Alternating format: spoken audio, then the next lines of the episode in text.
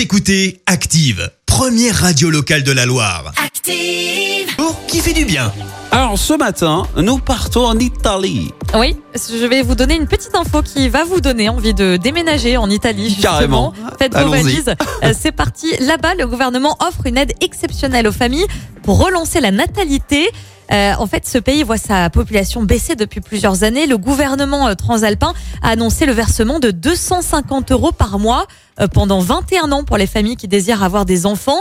Avec euh, 400 000 naissances euh, l'an dernier, eh ben, l'Italie a atteint un niveau historiquement bas euh, puisque les femmes ont en moyenne un enfant, euh, virgule 25, euh, soit deux fois moins qu'en 1960. C'est énorme.